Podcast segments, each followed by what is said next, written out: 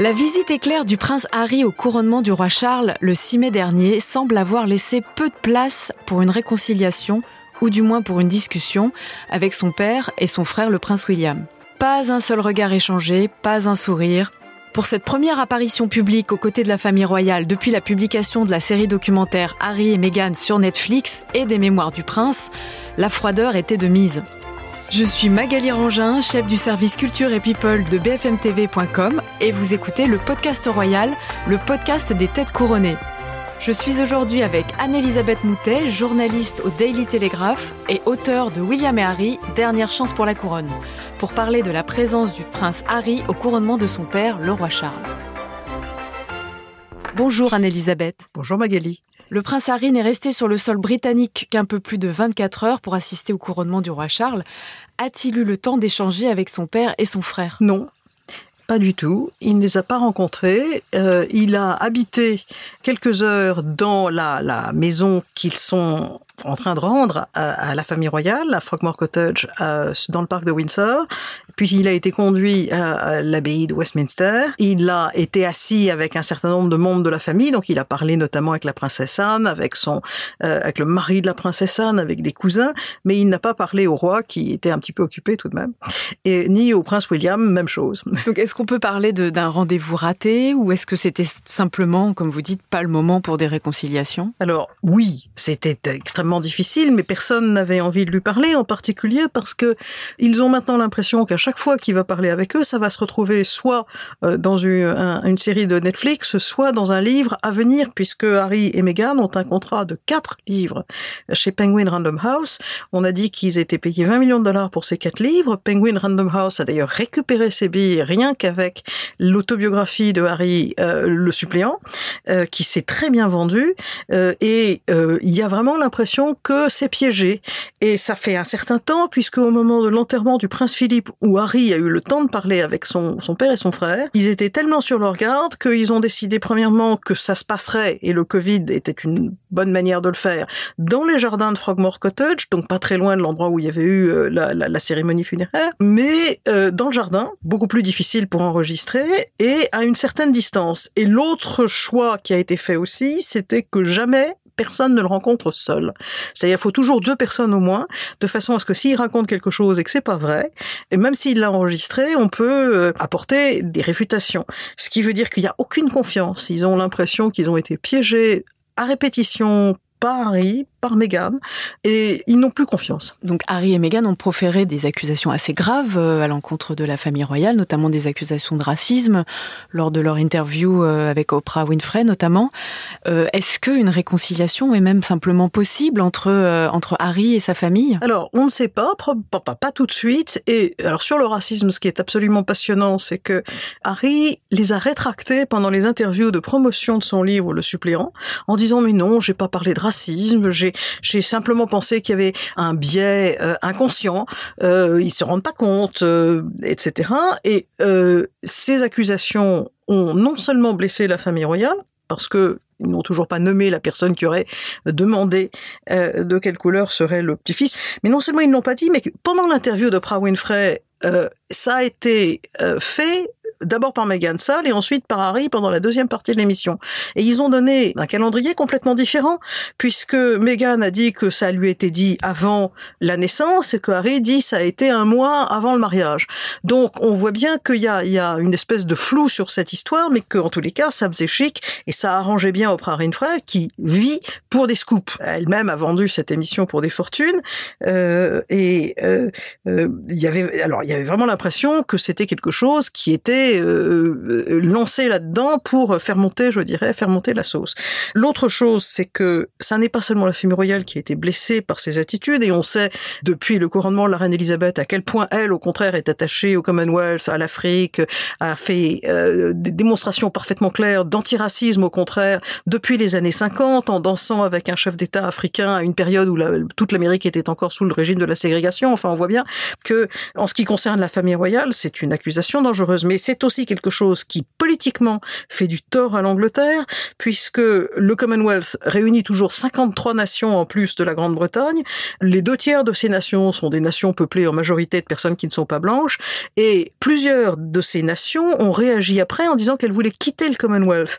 Donc, le fait de créer de l'animosité, de l'opposition à la famille royale, de l'opposition à la Grande-Bretagne en tant que puissance, ancienne puissance coloniale, à un moment où au contraire l'intérêt est un intérêt de réconciliation et de, travail de l'avant, c'est quelque chose qui a des conséquences durables, qui mine le système britannique. C'est très mauvais pour le pays en général. Euh, donc euh, ça, ça a été mal vécu.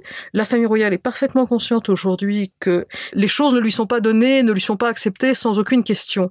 Et donc, à un moment où il faut qu'elle reconstruise quelque chose de nouveau qui à la fois appartienne à la tradition et euh, regarde vers l'avenir en représentant la totalité de la population britannique et la totalité de la population euh, des pays qui font partie du Commonwealth, c'était quelque chose qui dépassait considérablement les, les bisbilles d'enfance de Harry et les accusations de son épouse américaine. On a senti le prince Harry un peu isolé, parfois mal à l'aise lors de la cérémonie euh, à l'abbaye de Westminster. Euh, Est-ce est que finalement il avait bien fait de venir sans son épouse euh, Meghan? Je crois qu'il a bien fait de venir malgré tout parce que son père avait dit qu'il voulait qu'il soit là. Son père a toujours dit euh, aux deux frères euh, "Je voudrais que vous cessiez de vous battre entre vous. J'ai pas envie que ce soit quelque chose qui empoisonne mes dernières années." Il est parfaitement conscient de son âge. Il a 74 ans. Et euh, si Harry change, je veux dire, s'il divorce un jour, s'il veut revenir vers sa famille, quelles que soient les conditions dans lesquelles il revient vers sa famille, c'est bien qu'il ait fait ça. Je suis pas sûr qu'il soit bien psychologiquement pour avoir supporté ça. La grosse préoccupation, c'était pas de la rancune personnelle, mais c'était surtout que le jour du couronnement, les titres ne soient pas sur Harry. C'était la chose la plus importante. Et vraiment, il a dû y avoir des accords parfaitement clair. Par exemple, pour que Meghan, le même jour, ne publie pas une photo de l'anniversaire de son fils Archie. Parce que pendant des, années où elle a été membre de la famille royale, chaque fois qu'il y avait un événement grand ou petit, un voyage à l'étranger, euh, une visite officielle, euh, une déclaration de Camilla ou de Kate, il y avait le même jour, Meghan arrivait dans une robe remarquable, avec un maquillage différent, pour qu'elle euh, soit en couverture des journaux et qu'elle flanque en l'air tout le boulot de préparation d'une visite qui souvent prend six mois à préparer. Et donc, je suis persuadée qu'il y a eu des accords passés entre Harry et sa femme, et l'idée c'est pas de photos. Et donc, tu es bien placé, tu es placé euh, à côté de ta cousine, euh, derrière ta tante, euh, parmi les membres de la famille royale qui ne participent pas à la cérémonie, et la princesse Anne dans ce cas spécifique, qui elle, au contraire, avait fait toute la procession à cheval comme uh, Goldstick in Waiting, c'est-à-dire c'est un, un, un, poste maintenant honorifique, mais c'était le noble qui était à côté du roi et qui le protégeait contre les attaques. Donc c'est un rôle assez important. Et il fallait pas que tout ceci, que toute cette cérémonie, qui est une cérémonie à la fois politique et religieuse, soit brouillée et ça, ça a été négocié. Euh, alors, je pense que c'est bien qu'il soit venu. Euh, il est totalement incapable, c'est bizarre pour quelqu'un de la famille Windsor de ne pas montrer sur son visage comment il se sent, mal ou bien. Et donc, euh, en, en, français comme familier, il faisait la gueule. Euh, mais malgré tout, je pense qu'il regretterait, il regrettait encore plus de ne pas y être allé. Euh, sa femme a trouvé une excuse transparente pour ne pas venir parce qu'elle sait très bien qu'elle est extrêmement impopulaire. Les deux lisent les tabloïds de manière obsessionnelle, tous les journaux d'ailleurs de manière obsessionnelle, et non seulement les articles sur eux, mais tous les commentaires des lecteurs. S'il y a vraiment une chose qu'il faudrait recommander à tout le monde, les, les stars de la télé, euh, les royaux, enfin tout le monde, les politiques, n'allez pas lire les commentaires euh, sur Internet parce que vous allez devenir chèvre. Les gens sont extrêmement contents derrière leur écran de vous dire des, vacheries, et donc il faut pas. Mais ils sont obsédés par ça, et ils confondent d'ailleurs les commentaires avec les, avec les journaux. Euh, Harry, et c'est assez inquiétant, a été invité par des think tanks américains, dont le très sérieux Aspen Institute, pour commenter sur la, liberté d'expression et la liberté de la presse. On se demande à quoi ces gens pensent. Euh, c'est pas un garçon qui ne sait pas la différence entre un journalisme de commentaires et un journalisme de reportage, et qui ne sait même pas la différence entre les commentaires des lecteurs, euh, les commentaires sur les réseaux sociaux et les articles, de dire que, comme il l'a dit, et ça ne l'a pas rendu populaire aux États-Unis, le premier amendement, l'amendement pour la liberté d'expression de la Constitution américaine, il le comprenait pas et il le trouvait stupide. Alors, il était placé au troisième rang euh, donc dans l'abbaye de, Westminster. Vous dites que c'est finalement une bonne place. Il était quand même à côté au même rang que son oncle Andrew, qui lui a été accusé d'agression sexuelle, donc qui est quand même un peu déchu. Est-ce que c'était une punition, juste une question de protocole, cette place? Oh, je pense qu'il y a un peu des deux. Euh, il y a un peu des deux. Alors, il était à côté euh, du duc de Gloucester, il était à côté de ses amis, c'est euh, les princesses Béatrice et Eugénie, du mari de la princesse Béatrice. c'était pas, enfin, c'était pas déshonorant. Et mais c'est vrai aussi que on a mis une espèce de, de nichée entière de royaux sur ces trois bancs. Et puis, il n'était pas admirablement placé, mais bon, d'un autre côté, il, il ne travaillait pas. Il n'est plus un membre actif de la famille royale depuis 2020. Quand ils ont voulu partir en 2020, ils ont dit oh, on va être, on, pourrait être des membres actifs quand on sera en Grande-Bretagne et puis on ira euh, avoir une vie euh, financièrement indépendante aux États-Unis. Et la, la, réaction de la famille royale et de la reine, ça a été de dire vous êtes dedans ou dehors. Vous ne pouvez pas à la fois jouer sur votre apparence à la famille royale et représenter la famille royale parce que là il y a un conflit d'intérêts évident et un conflit éthique. Et puis la famille royale a vraiment des règles extrêmement strictes sur le fait qu'elle ne s'engage pas en politique, alors que Meghan s'engage en politique. Elle a téléphoné à des sénateurs pour obtenir des, changements à la loi, par exemple, sur euh, les, congés maternité. C'est un engagement en politique et en plus dans un pays étranger. Donc c'est pas et ceci en même temps qu'on fait du commerce. Donc c'est pas possible. Et à partir du moment où il n'est plus un membre actif de la famille royale, il y a aussi le fait que la famille royale coûte de l'argent à, à la Grande-Bretagne, leur rapporte plus avec des événements comme celui-ci, mais tout de même, et que il faut absolument une muraille de Chine entre les deux. Le prince Harry comme le prince Andrew donc, ne sont plus des membres actifs euh, de la famille royale. En revanche, ils sont toujours dans l'ordre de succession au trône britannique. Comment c'est possible? L'ordre de succession, c'est euh, quelque chose auquel on ne peut rien faire. C'est à Milan. Il y a une raison pour laquelle il y a un ordre de, succession. Et, d'une part, la primogéniture et tout ceci est codifié. C'est euh, à l'époque des Tudors, c'est-à-dire en gros et la guerre des roses bien avant ça, c'est-à-dire en gros ce qui a donné naissance à, au Game of Thrones. Euh, tout ça, c'est parce que sinon on ne sait pas qui va assassiner qui et sera légitime. Euh, L'Empire romain c'était moins écrit et le résultat ça a été ce genre de choses. Donc là, il y a un ordre de succession. On sait exactement où on est. On, on décroche au fur et à mesure que les, les, les enfants du prince héritier, euh, etc., euh, euh, naissent.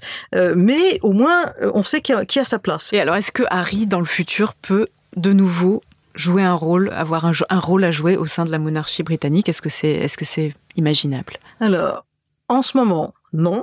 Tant qu'il habite aux États-Unis, qu'il qu'il est résident américain, qu'il a des activités commerciales, non. Si les choses changent, euh, s'il revient en Grande-Bretagne, quelles que soient les conditions dans lesquelles il reviendra en Grande-Bretagne, euh, ça peut changer mais ça veut dire qu'il se réinscrit dans un système entièrement différent où il, euh, il participe et en échange, il fait rien d'autre que ça. On a essayé pour des membres moins moins près de la succession que lui, euh, par exemple pour le prince Édouard et sa femme, de les laisser travailler et ça a créé des problèmes extrêmement rapidement et pourtant il n'avait pas fait grand chose de, mal. Là, le prince Édouard a fait des films puisqu'il avait une boîte de production de documentaires télévisés et il en a fait sur les jeunes princes royaux, William et Harry justement, et euh, ça a créé euh, euh, toutes sortes d'incidents. Et donc on sait très bien que soit on fait ce boulot, soit on ne le fait pas. La seule personne qui s'en est tirée parce que c'est amateur et qui en même temps a prouvé que c'était pas parce qu'elle était royale qu'elle réussissait, c'est la princesse Anne qui a été championne olympique d'équitation aux Jeux olympiques de Montréal en 1976. Et ça, une médaille olympique, on vous la donne pas parce que vous êtes la fille de la reine. Merci beaucoup Anne-Elisabeth. Et merci à vous d'avoir écouté ce nouvel épisode du podcast Royal. Si cet épisode vous a plu, n'hésitez pas à le commenter, à nous laisser une note et à vous abonner. À la semaine prochaine.